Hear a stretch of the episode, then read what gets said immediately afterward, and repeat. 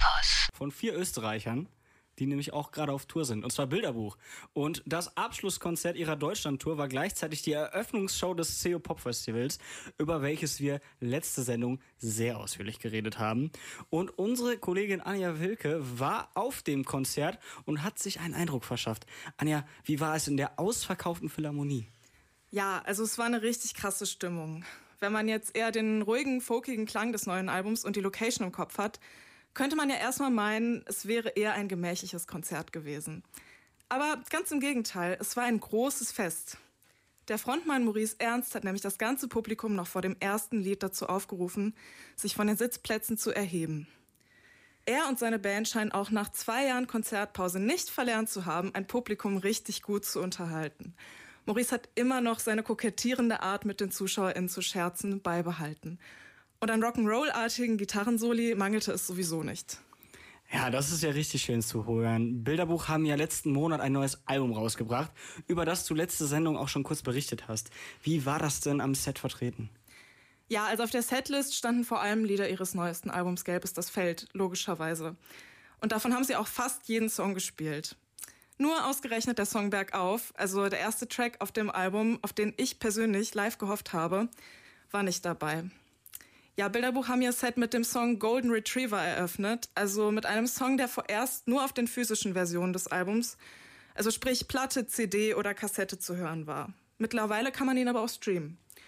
Ja, und außerdem zu Freude vieler Fans dürften ältere Hits, also darunter Klassiker wie Machine und Bungalow, natürlich nicht fehlen.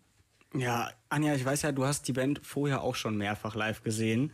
Und Bilderbuch haben ja schon einiges an Bandgeschichte hinter sich.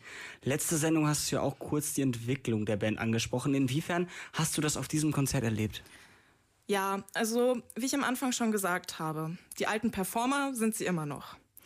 In den letzten Jahren standen meist große Elemente mit auf der Bühne. Zum Beispiel auf der Tour mit ihrem Album Magic Life war das Backdrop eine riesige Sneakerwand mit zigtausend weißen Essex-Schuhen, die sich zum Takt der Musik mechanisch bewegt haben. Ja, und für die Tour zu Gelb ist das Feld sollten aber wieder mehr die Menschen im Fokus stehen. Daher der Verzicht auf große Dekorationen.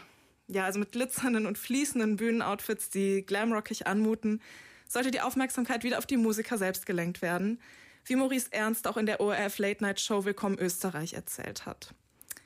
Ja, und Ressourcen zu scheuen scheinen sie auch nach wie vor nicht, denn die Anzahl der Gitarren auf der Bühne ist ja schon unübersichtlich gewesen.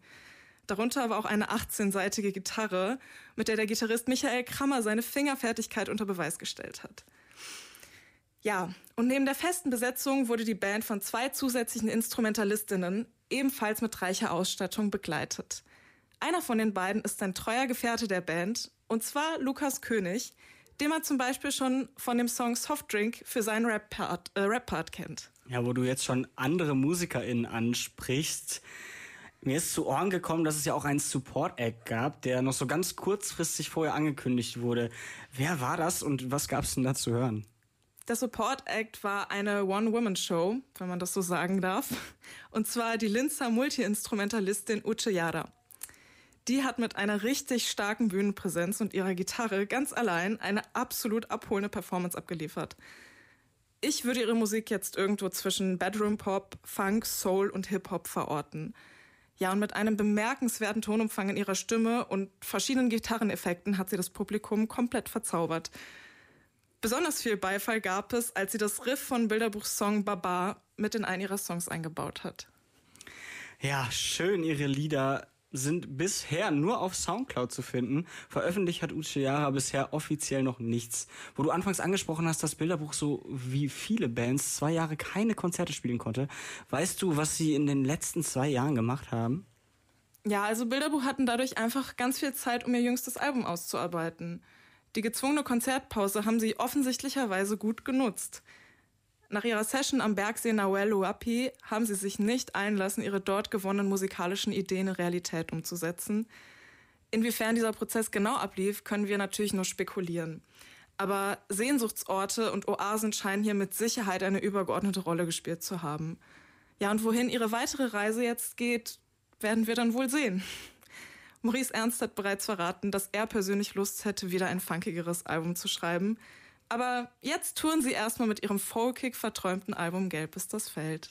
Ach ja, schön, was du uns alles erzählst da. Unsere Kollegin Anja war für uns auf der Bilderbuchschau auf dem CO Pop Festival und hat uns davon berichtet. Wer jetzt auch Lust auf ein Bilderbuchkonzert bekommen hat, für Köln ist kein Konzert mehr angekündigt, aber wir sind ja alle Festivalfreunde und da könnt ihr sie noch auf dem Traumzeitfestival in Duisburg oder dem Deichbrand in Cuxhaven sehen. Aber jetzt hören wir erstmal in den Song rein, mit dem Bilderbuch ihr Set angefangen hat auf dem CO Pop Festival.